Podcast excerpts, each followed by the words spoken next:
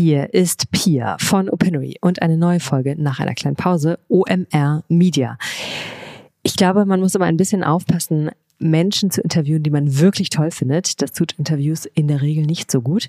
In diesem Fall habe ich nicht aufgepasst. Ich habe Christoph Niemann interviewt, den ich sehr toll finde.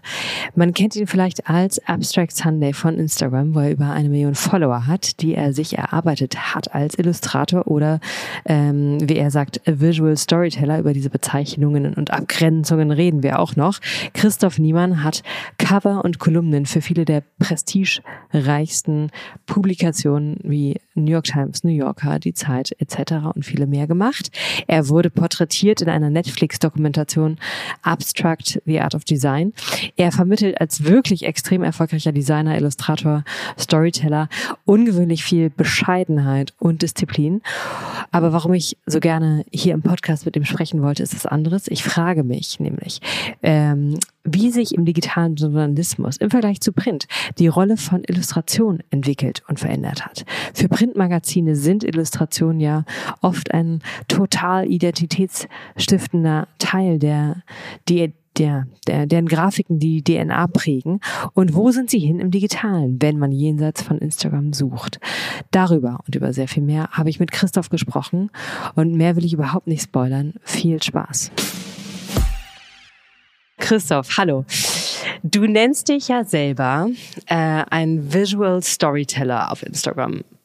Ähm, wie bist du das geworden und was ist das? Du bist ja eigentlich Illustrator, wenn man es mal so streng sieht, oder? Eine Illustration im ganz strengen Sinne heißt ja, dass ich etwas zeichne, einen mir vorgegebenen Inhalt zeichne. Und ich habe schon immer versucht, bei gerade redaktioneller Arbeit schon natürlich den Inhalt, äh, dem Inhalt gerecht zu werden, aber eher wie eine Headline, die ja auch den Text zwar ernst nimmt, aber die Leser eher in den Text reinzieht und eine zweite Ebene bietet.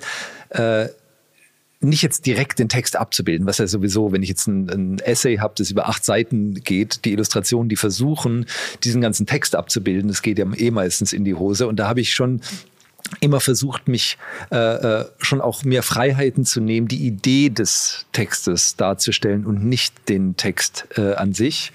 Ähm, trotzdem, das war meiner Meinung nach klassische Illustrationsarbeit. Also jemand sagt, hier ist ein Artikel über die Zinsentwicklung in verschiedenen Ländern der EU. Stell das bitte da mit einem Bild, äh, 21 auf 29 Zentimeter, Skizze in drei Tagen. Ähm, da hat sich sowohl meine Arbeit weiterentwickelt, als auch natürlich die ganze Medienwelt weiterentwickelt, dass es diese Art von äh, Illustrationsauftrag sehr viel weniger gibt. Ähm, und ich mittlerweile in den Geschichten, die ich mache, mich zwar mit diesen, diesen Themen oft widme, aber oft selber die Geschichten äh, auch schreibe oder, oder initiiere.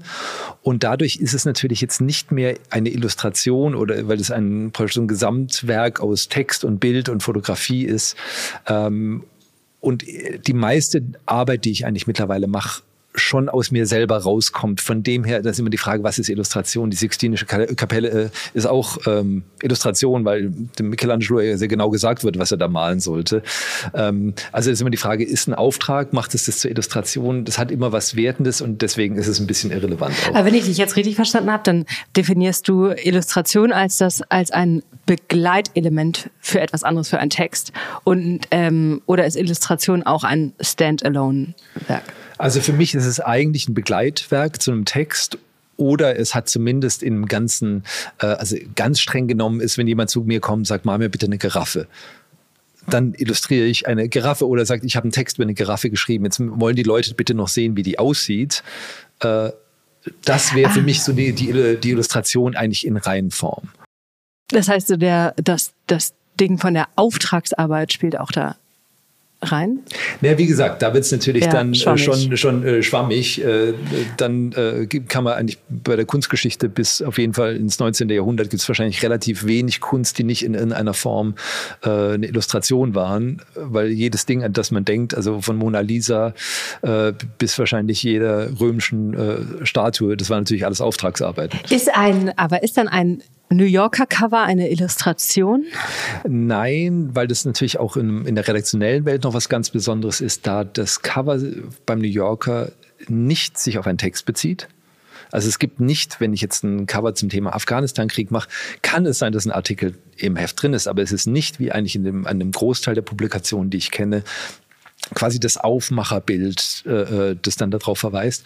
Und die andere Sache ist, das Thema wird auch nicht von der Redaktion vorgegeben. Also es, außer es gibt eine, eine Sonderausgabe zum Thema Technik, äh, Mode oder sonst irgendwas sind die Künstler, Künstlerinnen diejenigen oder die Illustratoren diejenigen, die sagen, es ist Sommer und im Moment ist das Thema, was weiß ich, Covid wichtig. Jetzt bringe ich zu diesen, zum Thema Homeoffice und äh, Sommer mache ich jetzt eine, eine Zeichnung, schlage die Skizze vor und dann wird die genommen oder nicht. Also initiiert wird die ganze, auch die Idee für die Geschichte von der kreativen Seite. Mhm, interessant. Ich muss was einschieben. Ich muss was erzählen. Nämlich war ich einmal, in 2017 war das, glaube ich, genau, Trump war schon gewählt, war ich in Connecticut bei äh, einer Freundin meiner Eltern auf einer Gartenparty. Und dann war da ein, ein Typ, der auch schon ganz gut getrunken hat, aber sehr lustig war, so klein mit seiner Freundin da war, aber wirklich auch ordentlich was getrunken hatte. Und dann habe ich ähm, gefragt, wie heißt der? Barry Blitt. Ah, kenne ich, kenne ich, kenne ich, kenne ich, kenne ich, kenne ich den Namen. Und dann war das ein, äh, ein Kollege von dir tatsächlich, der auch New Yorker Cover illustriert. Und äh, ich war ein bisschen starstruck und habe ihn dann gefragt, ob er mir Trump beibringen kann, wie man den malt.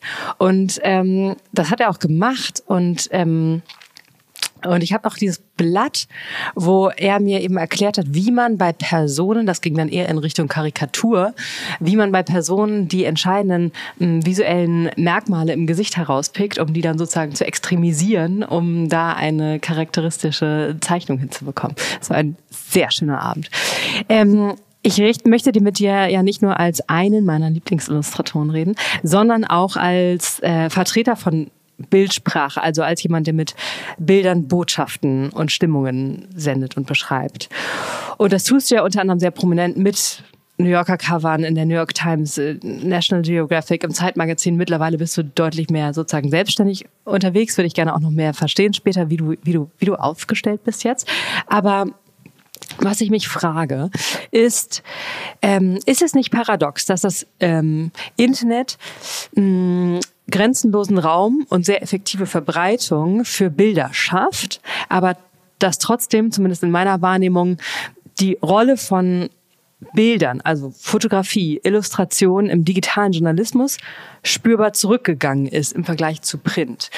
Ähm, also als Beispiele, woran ich das sehe, ich kann diverse Print-Magazin-Cover in Erinnerung rufen. Der Spiegel mit diesem ikonischen Titel zur Trump-Wahl, mit diesem aufgespießten äh, ähm, Freiheitsstatuenkopf oder verschiedenste New Yorker Cover zur Pandemie. Ähm, der Stern mit diesem Mosaik zu Wir haben abgetrieben, da war ich noch nicht mal, also habe ich kein weder Cover wahrgenommen noch, noch, noch Abtreibungsthemen, aber das fast so kollektives Gedächtnis geworden ist. Und digital kann ich jenseits jenseits von Instagram und Social Media vergleichsweise wenige visuelle Statements in Erinnerung rufen oder um genau zu sein, gar keine aus journalistischen Publikationen. Wie beobachtest du das? Also ist visuelle Identität und Bildsprache im digitalen Journalismus stärker oder schwächer geworden? Ähm also ich glaube in jedem Fall schwächer im, im, im deutschsprachigen Raum oder bei den, bei den meisten Publikationen, die ich, äh, die ich hier kenne. Ganz kurz noch zu Barry Blatt. Der ist einer ja. der lustigsten Leute, die es gibt. Und was man auch noch dazu sagen muss, er hat halt einen Pulitzer gewonnen für seine Arbeit. Und ich meine, das gibt es eben auch selten. Und, und damit äh, kommen wir vielleicht auch ein Stück weit jetzt zu der Frage, was natürlich auch einen Stellenwert hat, dass es praktisch den, den, den wichtigsten Journalist, äh, journalistischen Preis in den USA, dass der überhaupt eine Kategorie für Political Cartooning hat. Ähm, ich wüsste jetzt keine Kategorie in Deutschland, die so wahrgenommen wird wie ein Pulitzer, die für etwas Visuelles äh, äh, vergeben wird. Ähm, also das ist mal die, das ist mal die, äh, die eine Sache. Und ich, ähm, wenn ich zum Beispiel bei, äh, auf die New York Times gehe, da gibt es meiner Meinung nach, und das sage ich natürlich auch, weil es, also ist natürlich ein bisschen äh, äh, für mich auch so Family, ähm, ich mache viel für die Times, ich finde die ganz toll. Ich finde das Art Department, so auch das digitale Art Department, die sind wahnsinnig, nicht nur, weil sie wahnsinnig nett sind und wahnsinnig gut, sondern die haben natürlich eine Firepower, also eine äh, ähm, das Geld, der Aufwand, das da reingesteckt wird, ist unfassbar. Ähm, also in Produktion. Und das sieht man den Sachen an. Was man aber auch sieht, ist, wenn ich auf die Homepage von der New York Times gehe, wo ich sehr, sehr viel Illustration, und zwar höchst qualitative Illustration mache, würde ich von den besten Kollegen, die es gibt, da steht zum Beispiel der Name der Illustratoren steht. Auf der Homepage unter den Bildern steht der Name von jeder Fotografin, jeder Illustratorin, äh, die, die dafür arbeitet. Das heißt natürlich auch als Statement für die Leser, hallo, wir sind hier stolz auf das, was wir hier haben. Da muss ich in Deutschland sehr, sehr tief buddeln, bis ich mal ähm, tatsächlich den Namen von äh, äh Künstlern sehe. Und leider ist es dann, das muss man so sagen, in den allermeisten Fällen sowieso nur Fotografie. Wenn es Fotografie ist, fast immer nur Agenturfotografie. Das sehe ich also auch, wenn ich mir die Fotos auf dem New Yorker oder auf der New York Times ansehe. Das sind halt die Inhouse-Fotografen, die auf einem ganz anderen Level äh, äh arbeiten können, als wenn ich es mir jetzt von Getty oder von den ähm, von den Pressepools mache, das sieht man den es Sachen einfach an. Liegt das daran, also die New York Times ist mit Ressourcen ausgestattet, mit denen viele deutsche Publikationen nicht ausgestattet sind. Ähm, das heißt, die können sich wahrscheinlich auch sozusagen ein anderes Art Department leisten als andere. Aber dahinter steht ja auch eher irgendwie eine Überzeugung, ein Prinzip oder eine, ich weiß nicht, eine Wertschätzung, die eine andere ist. Sonst hätte ja, weiß nicht, ein ein wohl situierter deutschsprachiger Verlag ein ähnliches Level. Das ist ja nicht der Fall. Wie würdest du das kulturell erklären, dass es da eine andere ähm, äh, Gewichtung gibt in der, in der Relevanz von Bild in den USA oder für US-Publikationen und im Vergleich zu Deutschland? Also ich denke, es gibt äh, zwei Sachen. A, muss man sagen, ich weiß, die Süddeutsche macht öfter ja auch äh, Essays mit, mit wirklich auch mit Originalillustrationen. Ähm, die haben jetzt meiner Meinung nach nicht ganz so die Qualität, äh, wahrscheinlich auch nicht das Budget von, von den Sachen, die man in den USA sieht. Ähm, auch der Spiegel hat natürlich schon äh, Sachen gemacht, äh, also auch ausführlichere Essays mit, mit illustrativen Aspekten. Ähm, ich glaube, dass die wir haben zwei Probleme in Deutschland. Das eine ist, und das ist jetzt nur anekdotisch, also auch gerne widerlegbar, dass ich immer noch das Gefühl habe, wenn ich mit befreundeten Journalisten spreche, ähm, dass Print immer noch das Coole ist und online so ein bisschen zweite Liga. Also es ist schön, wenn der Text online kommt, aber so richtig auf Papier ist so, äh, das ist so das Heiße und das Online ist so ein bisschen für die, äh, für die Praktikanten. Also jetzt äh, überspitzt äh, gesprochen. Und da habe ich absolut das Gefühl, dass in in äh, in USA, also in, gerade bei der New York Times, einen guten Online, also einen Artikel wohl platziert online zu haben, ist mittlerweile wichtiger als im, so nach Motto, Papier lesen, lesen eh noch die über 70-Jährigen. Ähm, wir wollen online da gutes Placement zu haben. Das ist eigentlich das absolute Ziel. Wenn man überlegt, dass der New Yorker zum Beispiel mit, mit Susan Glasser eine absolute Top-Journalistin hat, die ich im, im Magazin fast nie lese, also die man relativ selten sieht, die schreibt ständig für die, äh, für die Webseite. Das sind, äh, äh die leisten sich praktisch ihre, ihre Top-Namen nur für die Webseite. Das ist natürlich, das ist ja auch ein, eine Wertschätzung für dieses Thema. Die, ähm, die New York Times, wenn ich mich da richtig erinnere, hat mal gesagt, we're a digital newspaper that also has a print edition. Das, wie gesagt, ich bin so nicht drin. Ich habe nicht die Wahrnehmung, dass sich die FAZ, die Süddeutsche oder die Zeit als digitale Zeitung sehen, die auch noch eine Print-Edition mit sich rumtragen, sondern da ist die Gewichtung meines Eindrucks nach ähm, noch andersrum. Und was das Visuelle anbetrifft, ist äh, ganz klar, diese Themen werden getrieben von Redakteuren und Redakteurinnen. Das sind Menschen, die aus dem Wort kommen und die das Bild glaube ich, als Beiwerk sehen, das eigentlich nicht für den Journalismus essentiell ist. Es gibt bestimmt ähm, manche, äh, wie früher der Stern, äh, Publikationen mit einer ganz starken visuellen Tradition, aber nicht ähm, Online habe ich das Gefühl, das war das Erste, was natürlich auch unter einem absurden finanziellen Druck ähm, über Bord geworfen wurde, dass man sagt, wir wollen gute schreiben, wir wollen investigativ arbeiten, ähm, Aber ob das jetzt, ob da jetzt ein Originalfoto von Frau Merkel dran ist oder eins, das von der Agentur ist, das wird ja werden die Leser schon nicht merken. Oder wenn irgendwas gestern passiert ist, dann holen wir uns halt von der Agentur das Foto, das in 17 anderen Zeitungen auch drin ist. Das werden die Leser schon uns nicht übel nehmen. Das äh, spüre ich den, äh, also das merkt man den, ähm, den Bildern schon auch, äh, auch an. Also es ist auch sehr viel, wenn man sich mal so eine Seite anguckt, es ist 60 Prozent der Foto ist Figur angeschnitten von Brust zu Schädel. Mm, wie, also Instagram ist ja in den letzten äh, acht Jahren ähm, immer stärker geworden oder wichtiger als Distributions- und Branding-Kanal eben auch für Medienmarken. Und das als ein, äh, also primär visuelles oder nur visuelles ähm, äh, visuelle, visuell getriebene Plattform hat in meiner Wahrnehmung für manche ähm, Publikationen wiederum die illustrative Komponente wieder gestärkt. Also beispielsweise der Economist hat äh, in meiner Wahrnehmung anspruchsvolle hm, Karikaturen und Illustrationen, die auch mal leicht animiert sind. Also da steckt irgendwie Brainpower dahinter. Der New Yorker sowieso. Wie siehst du, wie, ins, wie, wie siehst du ähm, die Veränderung, die getrieben wurde durch ähm, den Aufstieg von Instagram für Illustrationen? Na, was ich für mich äh, feststellen konnte, und das ist auch eine Sache, die ich mit Kollegen besprochen habe, ist, dass der, der Grundkonflikt in unserer Arbeit war immer, verstehen das denn die Leute? du machst eine Zeichnung und das heißt jetzt nicht immer, dass, dass da die, die Illustratoren immer richtig liegen, aber das war immer so, oh nee, das ist zu kommt, das versteht doch keiner. Mhm.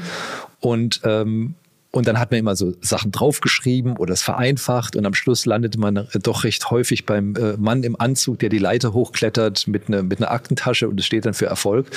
ähm, und wenn ich mir äh, Instagram angucke oder auch Tumblr ist da irgendwie mit was zum Besten, das sind so subtile Bildideen wo man denkt, das kann doch jetzt wirklich keiner verstehen. Die Leute verstehen das total. Und das sieht mir auch an den Kommentaren, das merke ich auch, wenn ich selber Sachen mache, wo ich früher gedacht habe, ach, das ist jetzt irgendwie so mein Privatwitz, den mache ich jetzt, aber so richtig äh, in der dritten Ebene kriegt den keiner mit und wie die Leute das mitkriegen. Also die visuelle Intelligenz von äh, einer sehr, sehr breiten Leserschaft kommt eigentlich jetzt erst raus, wie groß die auch immer war und wie die eigentlich über Jahre, also auch in den goldenen Zeiten von Print, meiner Erfahrung nach eigentlich absurd unterfordert wurden. Und jetzt mit dem Internet sehen wir praktisch, wie weit man eigentlich gehen kann, ohne die Leute jetzt von, einem, von einer Metapherebene zu, ähm, äh, zu verlieren. Und das ist für mich der allergrößte Gewinn. Bei allem Negativen von Social Media ähm, ist das für mich eigentlich das, das Tollste daran zu sehen. Die Leute sind nicht so doof, wie wir früher dachten. Wow, interessant. Siehst du, du hast vorhin den US- und Deutschland-Vergleich aufgemacht. Siehst du in der Rezeption, also du hast ja eine sehr internationale Followerschaft, siehst du in der Rezeption auf das, was du teilst, unterschiedliche Re Reaktionsschemata zwischen ähm, zwischen verschiedenen Nationen und Kulturen? Nicht unbedingt. Mhm. Also auch diese Vorstellung, dass dann irgendwie die, die Angelsachsen irgendwie einen feineren Humor hätten oder sowas, das ähm, also kann ich, äh, kann ich wirklich nicht teilen. Ähm, es gibt in allen verschiedenen Kulturen, es gibt in, äh, in allen ähm, Kulturen natürlich verschiedene Metaphern, da funktionieren manche Sachen. Ich denke, manchmal bietet sich die englische Sprache für bestimmten verbalen Humor gut an. In anderen Sachen ist da Deutsch äh, äh, die bessere Sprache. Was das Visuelle anbetrifft, ist es wirklich absolut querbeet. Ähm, ganz quantitativ werden heute mehr oder weniger Aufträge an ähm, Zeichner und IllustratorInnen vergeben als früher? Also von dem, was ich mitbekomme, ist es ganz deutlich weniger und äh, vor allem auch die Budgets sind minim, also vielleicht gerade noch so gleich geblieben, wenn nicht sogar runtergegangen. Ähm, also wenn ich das jetzt zum Beispiel aus dem amerikanischen Markt sehe, es gab halt früher äh, eine Zeitung wie Entertainment Weekly, die hat so halt Brooklyn ernährt früher an, an Illustratoren. Äh, die hatten, was weiß ich, 60, 70 Zeichnungen bestimmt, jede Woche im Heft. Newsweek zig äh, Zeichnungen, äh, Icons, klein, kleines Porträt hier, fünf Icons dort. Fast Company war Anfang der 2000er. Das war jeden Monat wie eine September Vogue, äh, also ein, äh, so wie ein Katalog gebunden mit 400, 500 Seiten.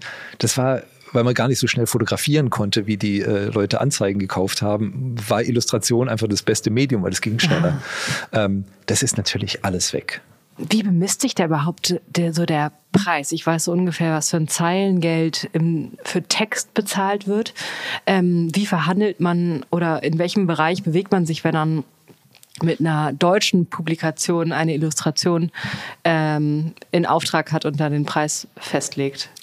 Nur da hat jedes, jedes Magazin hat so verschiedene ähm, äh, verschiedene Budgets und da ist dann auch schon relativ klar, äh, wie viel die dann zahlen können und dann äh, gibt es immer vielleicht einen gewissen Spielraum, aber das ist doch relativ ähm, das hängt, glaube ich, bei jeder, äh, bei jedem Magazin relativ äh, äh, fest. Und dann ein Cover ist natürlich dann mehr. Ein Cover von einem, vom Spiegel wird natürlich besser bezahlt, als wenn ich jetzt ein Cover von ähm, einem Stadtmagazin habe. Mm. Du bist ja, du bist als, ähm, wie nennen wir dich denn jetzt als Visual Storyteller? Das bist du. Nicht mehr abhängig von Publikationen, um veröffentlicht zu werden. Ähm, du kannst alles auf deinen eigenen Accounts teilen, was man vielleicht als sozusagen Top-Funnel ansehen kann von dir und hast dort über eine Million Follower. Bringt das, äh, was bedeutet das für deine, ähm, für finanzielle Unabhängigkeit? Das heißt, ich gehe davon aus, dass du ähm, ähm, mit deinem Standing und äh, der Marktentwicklung nicht mehr dein primäres Geld über Auftragsarbeiten beziehst, sondern selbstständig. Ist das richtig? Wie, siehst, wie sieht das aus bei dir? Ne, das das äh, geht natürlich mal so, mal so. Ich mache äh, mach schon auch noch Auftragsarbeiten. Ich mache manchmal auch Auftragsarbeiten für, äh, für Kunden. Mir ist diese redaktionelle Arbeit auch überhaupt ganz sehr wichtig. Ich mache natürlich, ähm, ich mache mittlerweile auch schon äh, viel originale äh, Editionen. Das ist in den letzten Jahren schon sehr gewachsen, weil es mich auch inhaltlich natürlich sehr interessiert hat. Das wäre natürlich eine Möglichkeit, die hätte ich früher nicht gehabt. Und äh, jetzt habe ich auch für solche Sachen ein Publikum, wobei es mir auch sehr wichtig ist. Und ich glaube, so funktioniert es eben auch nicht, dass ich jetzt nicht so sage, äh, äh, jeden Tag, hallo, schau mal, hier gibt es was Neues zu kaufen. Ähm, das geht nicht, das will ich nicht. Und ich glaube, das geht, da kenne ich auch keinen, bei dem das funktioniert. Ich sehe das mittlerweile so, dass ich nicht mehr abhängig bin, meine Zeichnung äh, an die Leserinnen und Leser zu bringen. Äh, da bin ich nicht mehr von Publikationen abhängig. Das heißt aber nicht, dass die irrelevant sind. Ich glaube, es ist vielleicht mittlerweile eher eine, so ein gleichberechtigtes Dreieck zwischen Lesern, Publikationen oder nennen wir es mal Plattformen, Museen, Galerien, äh, Verlagen und den Leuten, die schreiben und zeichnen. Ich glaube, das sind die, die, die Leute, die den, den Content produzieren, sind da alle, glaube ich, auf einer sehr ähnlichen Ebene. Ähm, was man auf jeden Fall auch sagen kann, so ganz direkt kriege ich das nicht mit, aber so um die Ecke schon, dass dieses äh, fiese äh, Bring Your Own Audience, ist äh, absolut relevant. Also ich habe das auf jeden Fall schon gehört bei Leuten, wenn es um Podcasts geht, so bei Spotify äh, seinen eigenen Podcast zu kriegen, da sollte man schon irgendwie jetzt mehr als 300 Followers haben, äh, sonst, sonst wird es nichts. Und äh, genauso, es gab ja diesen fantastischen äh, Salzburger Report mal von der New York Times vor, ich glaube, sieben, acht Jahren kam der raus. Der Innovation die, Report? Genau, wo die so intern mal ähm, praktisch die Zeichen beleuchtet, äh, Zeitung beleuchtet haben und gesagt, was müssen wir machen, und da war eben eine der Sachen, die, an die ich mich auch erinnert habe, war, dass eben der Zugang nicht mehr durch die Frontpage kommt, durch die Titelseite, sondern A, über Artikel und vor allem auch über die ähm, die Leute, die Beiträge machen. Also dass Leute dann eben ein Fan von Maureen Dowd sind und dass das ein Zugang ist für die New York Times, dass die Leute so wie ich, ich lese ja auch nicht Surkamp, sondern ich lese Max Frisch und komme so zum Verlag. Das heißt nicht, dass der Verlag irrelevant ist, aber es das heißt eben, dass es eine Mischung ist aus den Namen, die damit assoziiert sind und den äh, Verlagen selber. Das ist natürlich jetzt extrem bei so prominenten Journalisten wie jetzt Times-Kolumnisten. Äh, äh aber ich glaube, ein Stück weit ist da schon auch bei mir so eine Sache dran, dass ich, ich muss es selber machen. Ich könnte mich jetzt auch nicht darauf verlassen, dass meine Arbeit ähm, nur durch äh, eine Publikation ans, äh, in die Welt kommt. Aber jetzt zu sagen, ach, ist doch alles egal, ich kann das alles selber machen, der, ähm, dafür sind die Verlage viel zu wichtig. Äh, also A ist es mir zu wichtig, die, die redaktionelle Hilfe äh, zu haben. Wenn ich also mit Artdirektoren und, und Redakteuren an den Geschichten arbeite, die, es gibt einen Grund, warum die dann gut werden, nämlich weil dann wahnsinnig viele sehr kompetente Menschen da mit dabei sind. Also jetzt zu sagen, ach, mal ich selber, stelle ich auf Instagram, kommt aufs Gleiche raus, das ist wirklich nicht so. Dann würde ich noch mal kurz bei diesem Teil deiner Arbeit bleiben und ähm, Einmal mm, in der Gestaltung von den New Yorker Covers, wo du gesagt hast, wo es eine große Freiheit gibt, beziehungsweise gar keine Vorgaben.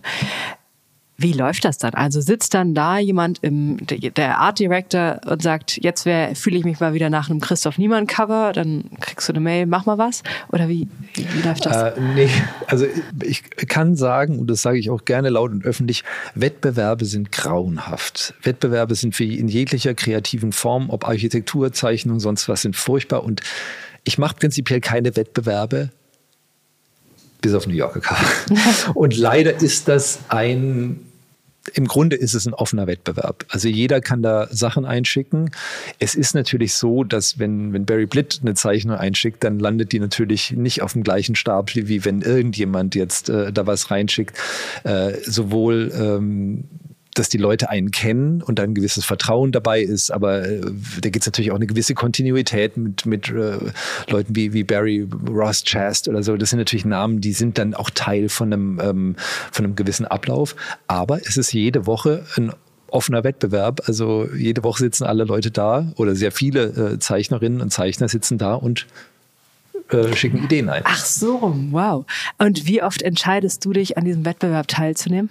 Wirklich nach Lust und Laune. Okay. Also manchmal mache ich dann drei auf einmal. Also, sehr, sehr, also ich alle paar Wochen oder äh, wirklich, wenn ich das Gefühl habe, da passiert gerade was Relevantes, was mich wirklich bewegt, wo ich denke, ich kann da jetzt auch was ich habe irgendwie was dazu zu sagen. Und es kann entweder sein, dass, mich das, dass mir das Thema sehr nahe geht oder dass ich wirklich eine, in irgendeiner Form relevante Bildidee habe. Dann schicke ich, äh, schicke ich was ein. Manchmal sind es auch dann Sachen, die nur sich auf eine Jahreszeit beziehen oder so. Die kann man natürlich, manchmal passiert es auch, dass ich was einschicke und das wird dann vielleicht ein Jahr später gedruckt. Und ähm, bei dem Anteil von Newcomern, die es dann da mal von dem einen Stapel aufs Cover schaffen, ähm, da meinst du aber, ist ein entscheidender Faktor tatsächlich auch die eigene Audience, die ein Newcomer oder noch nicht veröffentlichter Zeichner oder Zeichnerin mitbringt? Also beim New Yorker Cover würde ich sagen, absolut nicht. Die mhm. zwei relevanten, und das ist, glaube ich, auch keine, keine äh, zu viel Inside Information. Es gibt wirklich zwei Instanzen bei der, äh, äh, bei der Auswahl, die da relevant sind. Das eine ist Françoise Mouly, die wirklich die, die ist die Artdirektorin für die Covers. Das heißt, das ist ihr Department.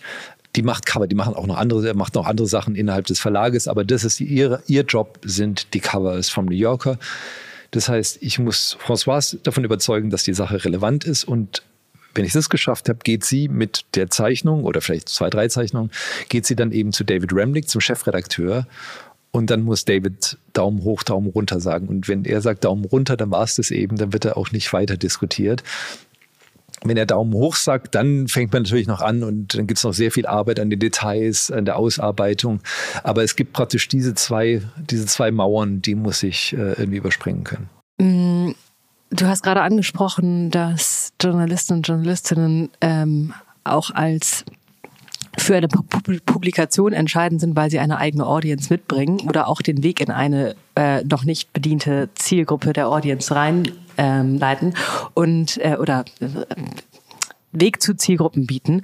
Und ähm, Substack als Newsletter-Plattform bietet ja dann wiederum Schreibenden äh, völlig neue Möglichkeiten, um sich selber zu monetarisieren und ähm, so wie du eine unabhängig, relative Unabhängigkeit von Publikationen geschaffen hast, die auch ähm, zu schaffen.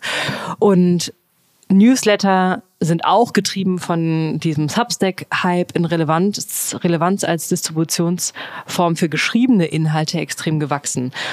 Ähm, welche Rolle spielen Newsletter für deine Branche als Distributionskanal? Die sind schon, sind schon ganz wichtig. Ich meine, ich muss natürlich auch sagen, also die Dinge, die ich jetzt, ähm, jetzt gesagt habe zu den Sachen, A, ich bin jetzt nicht so in dem Thema drin, dass ich jetzt sagen kann, genau so läuft es da draußen. Was ich schon feststellen muss, ich empfinde das absolut so, dass die, ähm, so die, äh, die Content Creators als Traffic äh, Generierer, das ist absolut eine Sache. Ich halte es noch lange nicht gut, nur weil ich es so wahrnehme, weil ich glaube, gerade im Journalismus die Sache auf so Einzelkämpfer das funktioniert bei mir noch relativ gut. Ich sitze da, ich mache meine Bilder und Geschichten, die kriege ich alleine ganz gut hin. sobald ich investigativ werde, ähm, es gibt auch bestimmte Themen und auch vor allem bestimmte Persönlichkeiten, die haben berechtigterweise weder Lust noch Zeit noch, noch die, ähm, die richtige Persönlichkeit für dieses Social Media. Guck mal, was ich heute wieder für einen lustigen Spruch rausgehauen habe. Habe mir so meine Twitter-Followers verdient. Ähm, das ist schon auch fatal. Weil ich glaube, gerade in der redaktionellen Arbeit braucht es verschiedene Leute. Und wenn ich jetzt mir meine, äh, die Leute, die Beiträge machen, raussuche, nachdem wie viele Followers die haben, da wird es auch äh, ganz schnell eine bestimmte Art von so Think Piece. Ich erkläre euch jetzt mal, wie die Welt funktioniert und warum der doof ist und der äh, und der schlau. Ähm, also das ist schon, äh, also das ist also wie gesagt eine Sache, die ich sehr sehr kritisch äh, sehe. Und ähm, ja, für mich, für mich selber ähm, hoffe ich, dass ich da so ein bisschen eine Balance äh, schaffe, aber ähm, ja, ich bin schon auch abhängig von den ähm, äh, von den Systemen, die da sind und glaube, ähm, und was so Newsletter und so Sachen angeht. Genau, im Vergleich zu Social Media bedienen äh, hast du ja in, ähm, musst du bist du im Newsletter ja weniger ähm, Prostituierte des Algorithmus und musst ständig posten, posten, posten und ähm, die verschiedensten Mechaniken bedienen damit du da oben landest in der Timeline.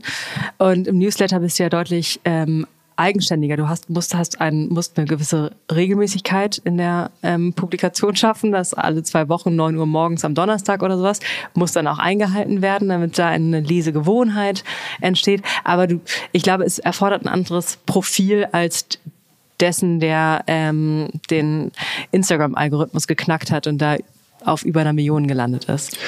Ja, man muss natürlich auch sagen, dass sich die, äh, die Algorithmen ja ständig ändern. Das ist ja das, das Fiese. Das Tricky. eine wäre noch ein Algorithmus, der ungerecht ist, was immer das ist.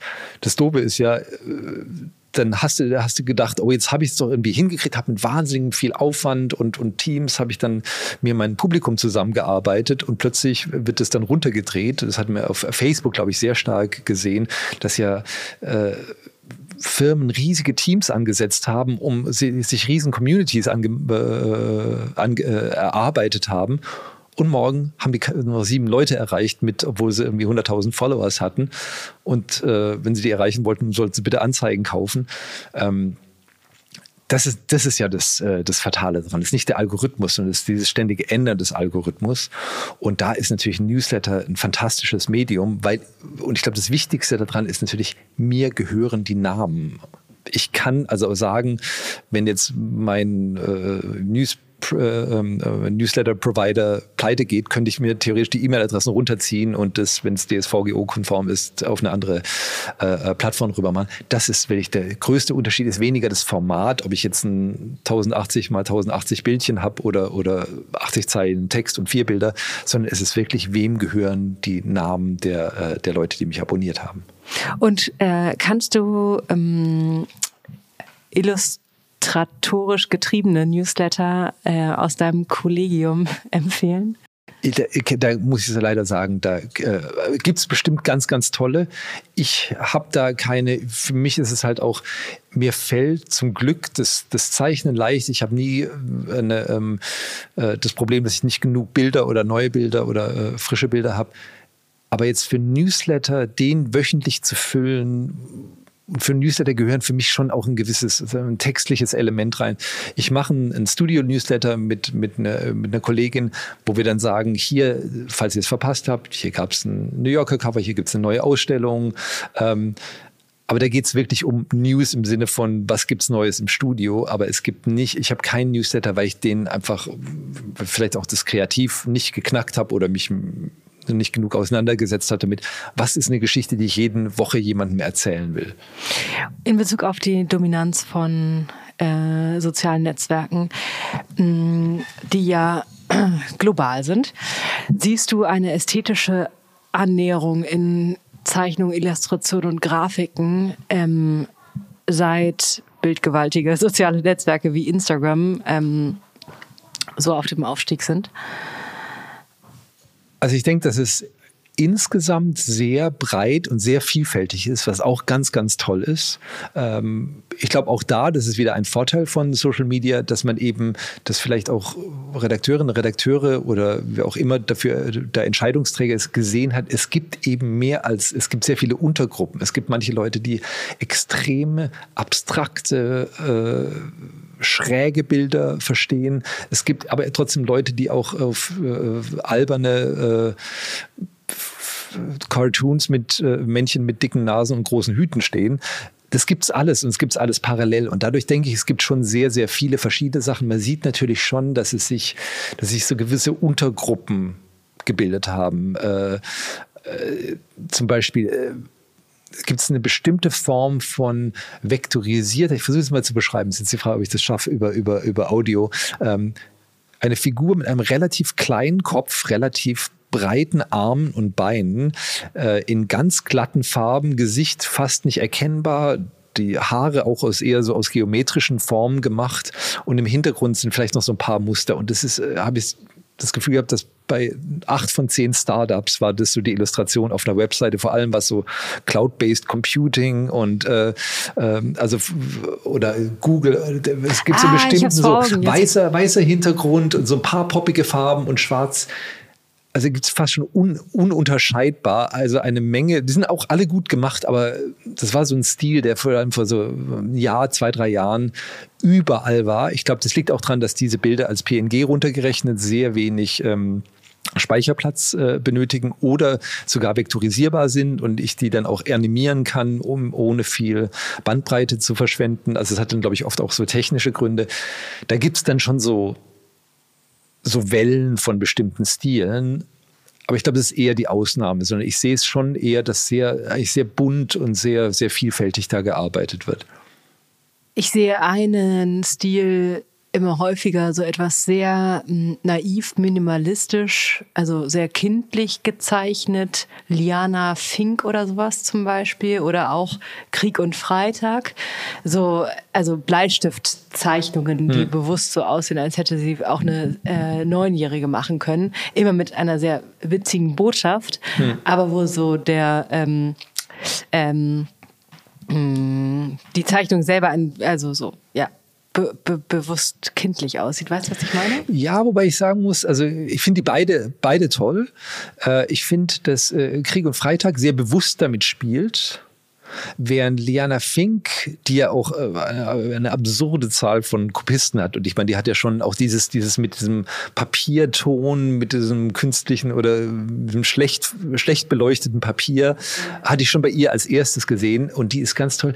Die finde ich aber jetzt weniger, dass die kindlich zeichnet. Die zeichnet auch zum Beispiel sehr aggressive Figuren, die jetzt aber auch aus diesem äh, Kreis, Punkt, Punkt, äh, Komma, Strich, Gesicht, äh, Schema rausgehen. Ähm, das ist für mich eher so in der Tradition der geschriebenen Zeichnung. Also, dass die, dass die wie was Kalligraphisches hat, von so ganz schnell hingekratzt. Aha. Also, das hat eine gewisse Aggression im Strich, auch wenn es eine sehr reduzierte Bildsprache ist. Mhm. Während äh, Krieg und Freitag ja eher so mit einer Naivität spielt, so nach dem Motto, ach, ich kann doch gar nicht zeichnen. Und dann sind die Sachen natürlich oft sehr lustig und sehr, sehr, sehr intelligent. Aber da ist es eher so nach dem Motto, das hättest du selber auch zeichnen können. Ähm, als bewusstes Stilmittel, während bei Liana Fink ist es schon auch eine sehr gekonnte, kalligraphische äh, Arbeit, auch wenn die jetzt natürlich kein Detail hat, äh, sondern wirklich das Gesicht dann nur aus, einer, aus einem krakeligen Umriss steht. Dein, äh, du machst ja viel oder machst viel mit auch mit Aquarellen. Die hatte ich eigentlich so assoziiert, assoziiert eher so als so 50-jährige Zahnarztgattin, die jetzt auch ein bisschen Kunst macht. Das, das war meine ähm, Illustrat äh, meine, meine Aquarell-Assoziation und ähm, äh, ich kenne gar nicht so viele ähm, andere, die das so nutzen. Hast du das bewusst gewählt oder warum hast du Aquarelle gefunden für dich? Ähm, es war immer so schon ein, ein, Medium, das mich interessiert hat, weil äh, für mich ist die Zeichnung eigentlich das wichtigere Thema als die Malerei. Das heißt, die Linie liegt offener da, während ich bei der Malerei ja schichtweise aufbauen kann und dadurch auch meine Meinung ändern. Also ich kann was malen, dann kann ich auch drüber malen.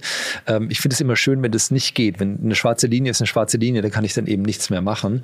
Bei den ähm, Aquarellen, vor allem bei den Tuschen, die ich benutze, das ist sehr final. Also wenn da ein Strich passiert, dann kann ich zwar auf einen gelben Strich kann ich noch einen schwarzen drauf machen, aber ich kann jetzt nicht mehr, ähm, kann mich nicht zurückentscheiden. Da gibt es kein, kein Apfelset.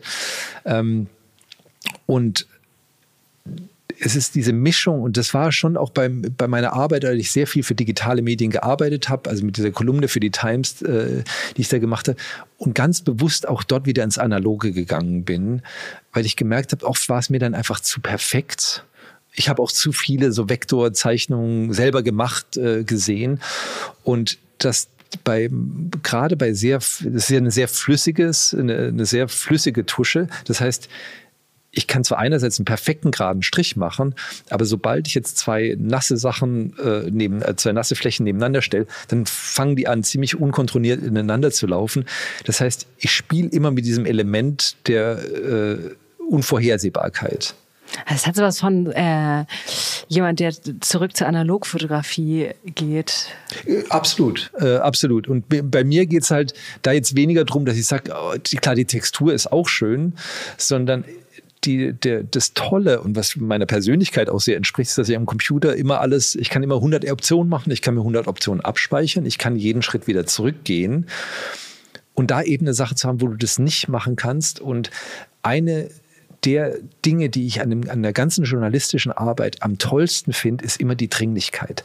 Dass ich das Gefühl habe, dass wenn du konzentriert drei Tage für was Zeit hast, auch wenn du gerne noch töten würdest, dafür noch eine Woche länger zu haben, kommen oft bessere Arbeiten raus, als wenn ich einen Monat habe. Weil ich glaube, irgendwo, das ist wie wenn du auf dem Sportplatz stehst und noch äh, nur noch eine Halbzeit hast und 2-0 hinten liegst. Da irgendwas geht da, wird da im Kopf anders. Und viele, die Deadlines sind länger geworden für mich äh, oft, also weil das ganze Tagesaktuelle äh, nicht mehr so relevant ist. Es gibt ja keinen Drucktermin, wie früher war so, okay, die Story muss in, also diese ganze tagesaktuelle Illustration sehe ich eigentlich gar nicht mehr. Es sind meistens noch länger, äh, längerfristige Sachen. Und ähm, deswegen vermisse ich eigentlich auch ein bisschen so diese, diese, diese Deadline, diese gesunde Deadline-Panik. Und bei einer Zeichnung ist es oft drin. Du weißt, es muss jetzt, die muss auch im gewissen Schwung passieren. Äh, ich mache sie manchmal 20 Mal hintereinander, aber du kannst die nicht langsam machen. Und das, äh, das ist was, was an der, ähm, das ist ein gewisser Nervenkitzel, der, äh, den ich sehr spannend finde bei den Zeichnungen. Zwei Rückfragen. Einmal hast du jetzt zweimal Vektorgrafiken genannt. Kannst du das erklären, was das ist? Also die Idee von der, von der Vektorgrafik, äh, äh wenn ich klassisch zeichne mit einem Bleistift oder Tusche auf Papier, dann fülle ich ja praktisch Flächen mit hell, mit dunkel. Also ich mache praktisch kleine Pigmentflecken auf eine Zeichnung. Eine Vektorgrafik ist eine, die sich durch die Außenlinie definiert. Dass ich zum Beispiel sage, die einfachste Vektorgrafik ist, ich sage, äh, mache ein Quadrat. Das fängt an bei wenn ich ein, ein Koordinatensystem hätte, geht von 1,1 zu 1,4 zu 4,4 zu 4,1 und dann ich lege praktisch vier Punkte fest und sage, diese Linie füllt die jetzt rot aus. Der Vorteil von der ist, dass die extrem scharf ist, sie hat keine Auflösung, die kann ich 100 Meter machen, ein Quadrat in 100 Metern ist immer noch ein perfektes Quadrat, genauso ein Kreis. Ähm, und so kann ich jetzt praktisch durch diese Outline, durch die Vektoren, kann ich eine sehr komplexe Zeichnung oder, ähm, oder eine, eine, eine sehr einfache Zeichnung mit sehr wenig Bandbreite scharf auf dem Bildschirm darstellen kann die auch äh, nach, im Nachhinein redigieren, im Gegensatz zu einer, äh, zu einer pixelbasierten Zeichnung. Also pixelbasiert ist zum Beispiel ein JPEG, ein, äh, äh ein PNG, das sind die, die wir, die wir kennen.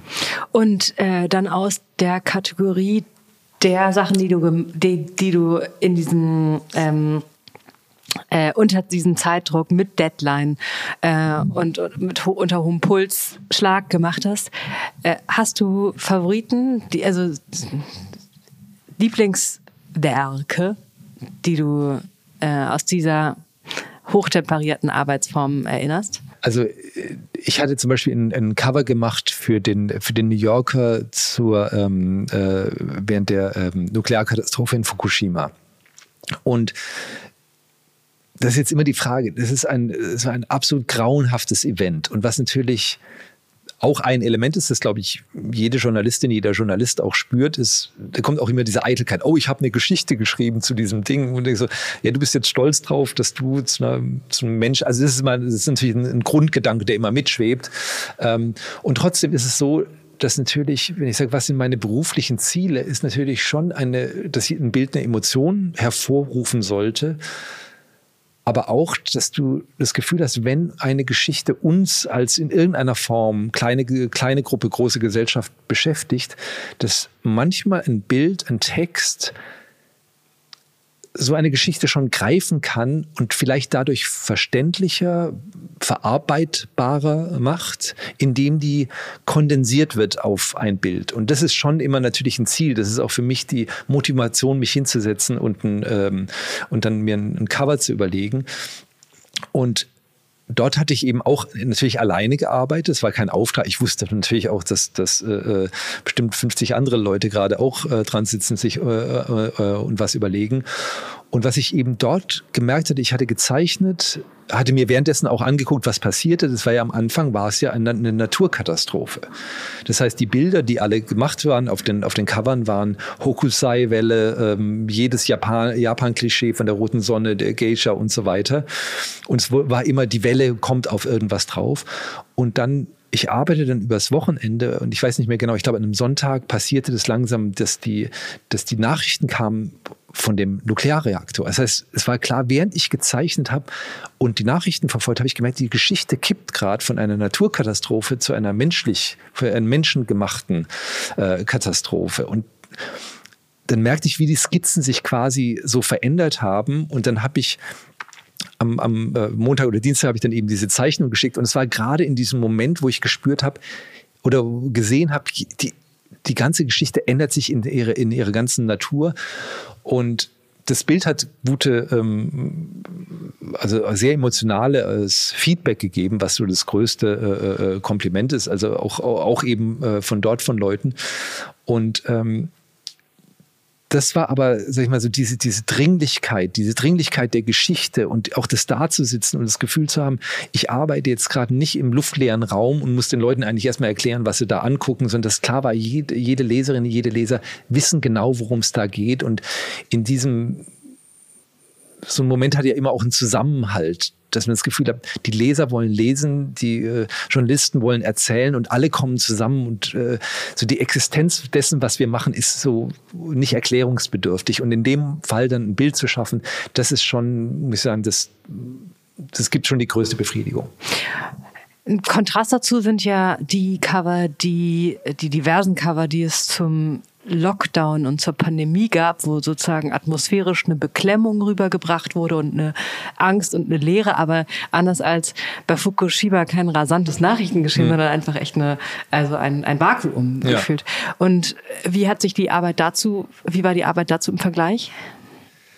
Ne, ich habe nur ein, ich habe nur ein Covid-Cover gemacht für den, für den New Yorker und das war tatsächlich im März 2020 und es wurde auch noch eine Woche geschoben, weil also war schon klar, dass es eine Geschichte ist, aber es war nicht klar, inwiefern das in ähm, in USA, da war es ja alles ein paar Wochen später dann als hier und ähm, das hatte tatsächlich wieder diesen, diesen Dringlichkeitsmoment, weil diese Geschichte einfach, ich zeichnete, während irgendwie die Nachrichten rechts und links reinkamen von den ähm, von den Fällen und bei dem Cover, da steht also eine Figur auf so einer, auf so einem Globus aus Dominostein steht eine äh, Figur und hält sich die, die, die, ein Taschentuch an die Nase und ist da kurz davor zu niesen.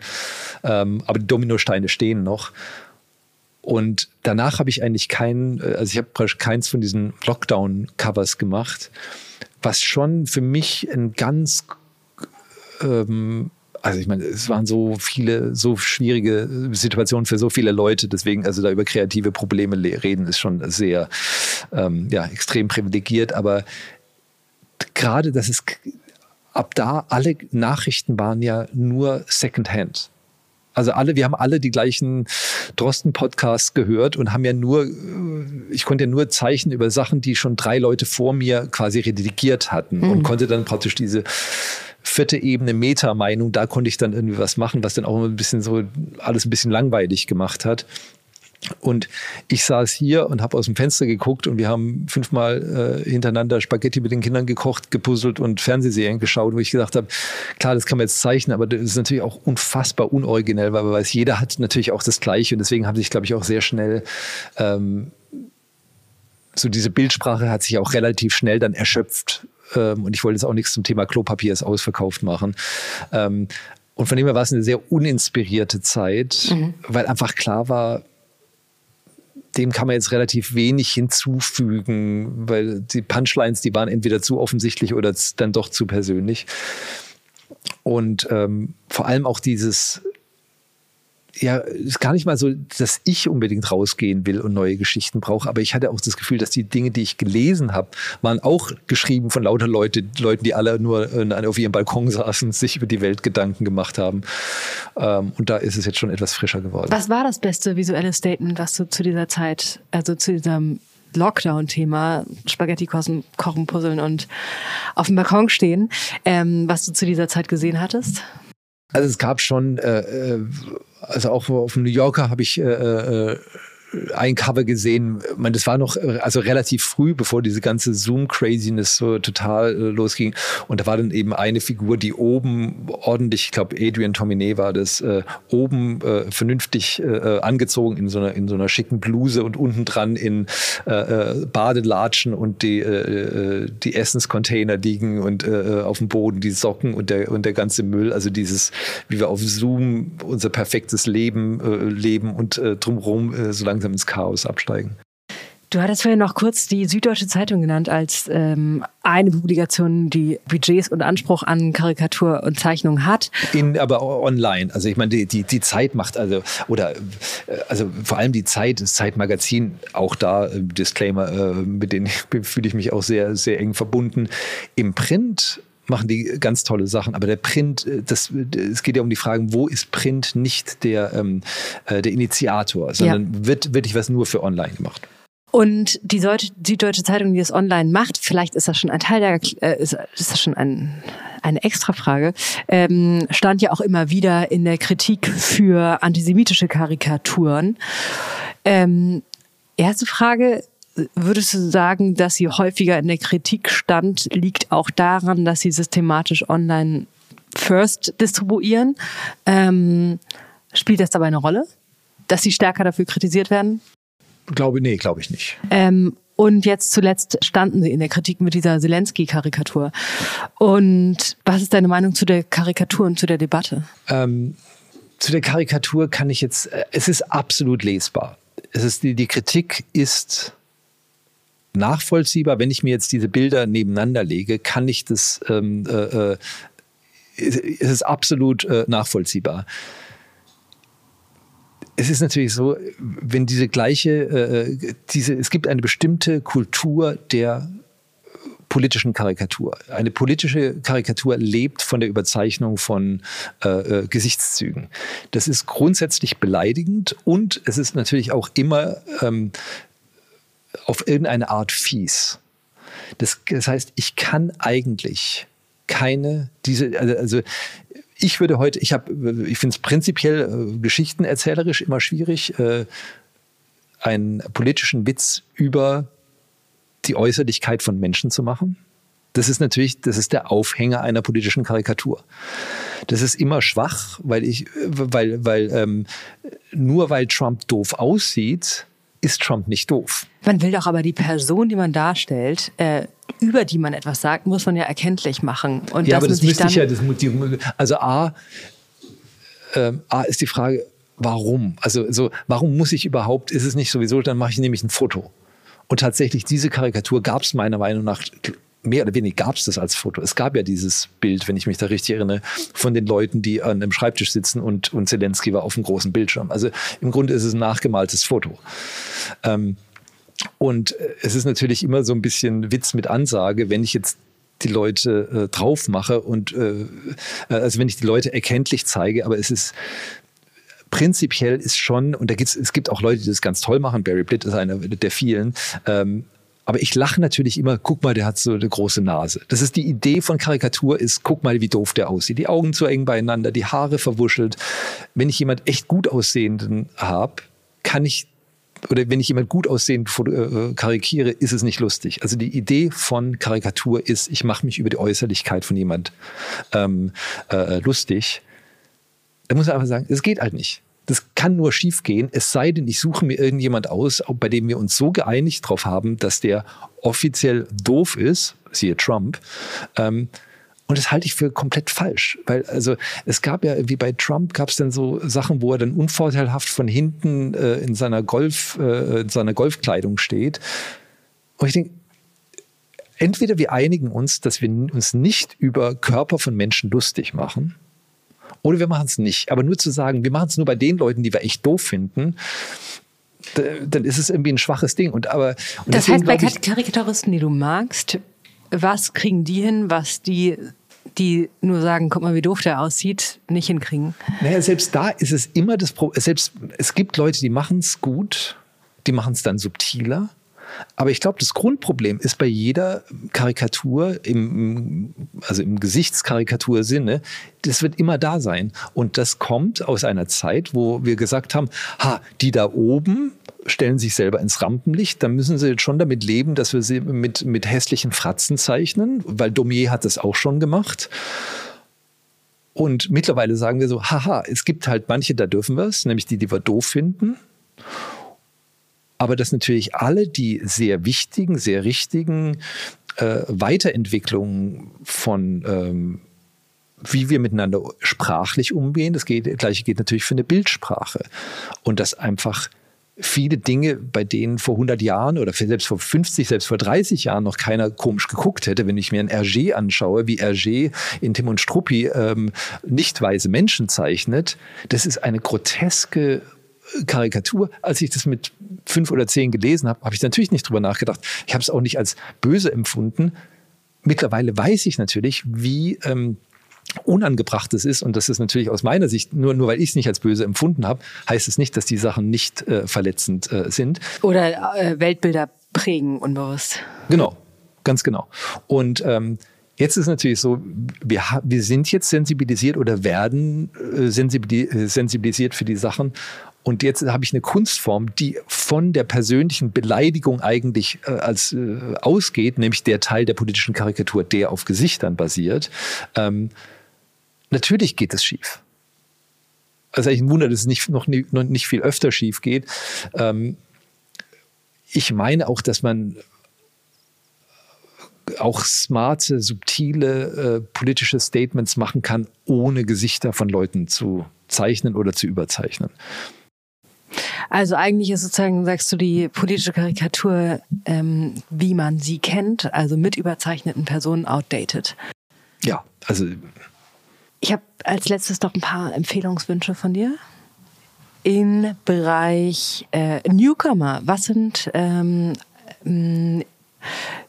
Visual Storyteller und oder Illustratorinnen oder Karikaturistinnen, die einen neuen Stil, eine neue Form von Karikatur machen, die noch nicht so bekannt sind, die du beobachtest und, äh, und stark findest oder die einen neuen Stil prägen, der dir, den du spannend findest? Ja, also ich muss schon sagen, also Liana Fink, die ist jetzt nicht, nicht ganz neu, ähm, aber schon auch was jetzt dieses Format des ähm, äh, äh, des New Yorker Cartoons, des klassischen Cartoons, wo ich sage, ich habe oben eine Zeichnung, unten steht die, äh, der, der Text drunter die hat es schon ein Stück weit neu definiert, also in ein wesentlich flüssigeres äh, äh, Narrativ.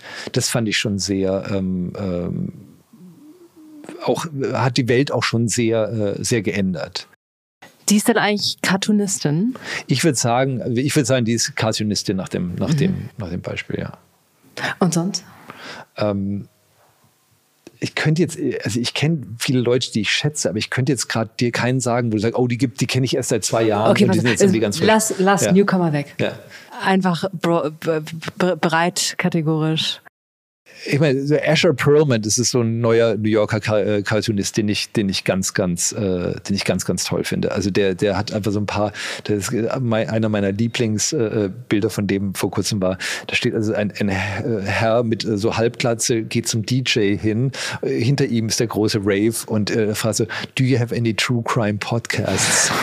und da, da, da finde ich schon, also jetzt auch um dieses, was ist ein gutes Pandemiebild, das ist eigentlich so dieses, wir kommen jetzt wieder so zurück in die Welt und wissen überhaupt nicht mehr, wie wir damit umgehen sollen.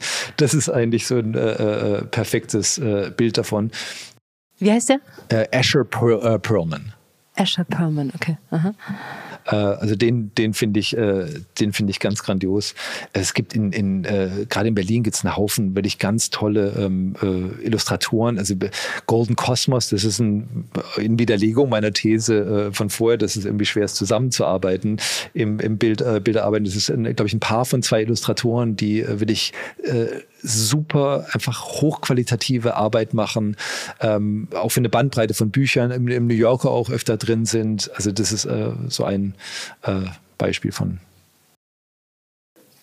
Als Tandems Gräser Lenz ist überhaupt nicht Newcomer, aber ähm Finde ich, find ich oft sehr lustig. Ich finde auch Haug und Bauer wahnsinnig komisch. Also die sind schon, ähm, also äh, ich finde die immer gut und ganz, ganz oft wirklich, äh, wirklich brillant. Und die haben für mich, äh, also das ist eine persönliche Präferenz. Bei mir ist einfach bei Haug und Bauer so, dass ich die damals noch aus der, aus der FAS äh, kannte, als ich die noch regelmäßiger gelesen habe und jetzt mittlerweile eher über, über, über Twitter dass die aber auch schon, weil sie so lange und auch so lange gute Sachen machen, das ist vielleicht auch so ein Ziel, das, äh, glaube ich, nur wenige Leute schaffen, dass die jetzt wie so ein eine feste Sprache in unserem oder in meinem kulturellen Kosmos sind. Das ist so, die sind die und die können praktisch ihren Humor auch weiterdrehen, weil ich, weil die, weil ich als Leser schon weiß, worauf ich mich einlasse und dann kann das praktisch schon weiter gepusht werden, weil jeder Cartoon praktisch die anderen auch wieder als, als Sprungbrett äh, nehmen kann.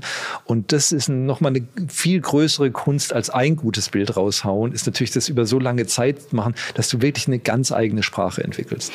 Und letzte Frage, als du angefangen hast oder in den ersten Jahren, wer war für dich das Sprungbrett oder die ähm, äh, das Vorbild, an dem du dich orientiert hast oder die Vorbilder, wo bevor du eine wirkliche eigene Sprache entwickelt hattest? Na, die, also die ganz großen in, in äh, oder ich kann so sagen, bis ich bis ich vier oder fünf war, Tommy Ungerer, Kinderbücher, mit denen bin ich aufgewachsen. Dann bis ich neun war, oder zehn äh, Asterix. Also ich war tatsächlich mehr in Asterix. Ich habe das Gefühl, es gibt die Asterix-Jugend und die RG-Jugend, äh, die Tim und Struppi. Ich war also ich war deutlich Team, Team Asterix ähm, und konnte also, glaube ich, jetzt echt jeden Band äh, auswendig. Und dann ab zehn äh, Mad Magazine. Und ganz, äh, muss ich leider zugeben, viel länger, als es wahrscheinlich gesund oder angemessen ist. Also ich bestimmt bis 21 habe ich mich hauptsächlich von äh, intellektuell von Mad Magazine ernährt. Ähm, ja. Würdest du sagen, wenn man jetzt mit einer ähm, sehr archäologisch auf deine Arbeit gucken würde, dass man immer noch Spurenelemente von dieser fr frühen visuellen Prägung sehen würde? Ich glaube schon. Ja? Ja, Aha. also ich, äh, also ich fühle mich da zumindest noch, noch äh, äh, so sehr drin in der, in der Welt. Also jetzt auch, wenn ich mir die noch anschaue, ich finde es immer noch A, wahnsinnig komisch und ähm, finde es vor allem auch, äh, wenn ich mir jetzt so, Mort Drucker, es war einer von denen, der diese Filmreviews gezeichnet hat, die sind so unglaublich gut gezeichnet. Also einfach nur von diesem handschriftlichen äh, äh Zeichen, äh, von diesem brillanten Zeichenstil, äh, das, bee äh, das beeindruckt mich immer noch. Vielen, vielen Dank, Christoph. Hat mich sehr gefreut, danke.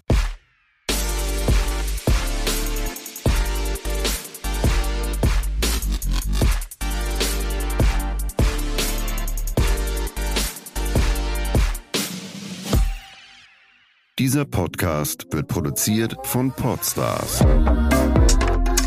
bei OMR.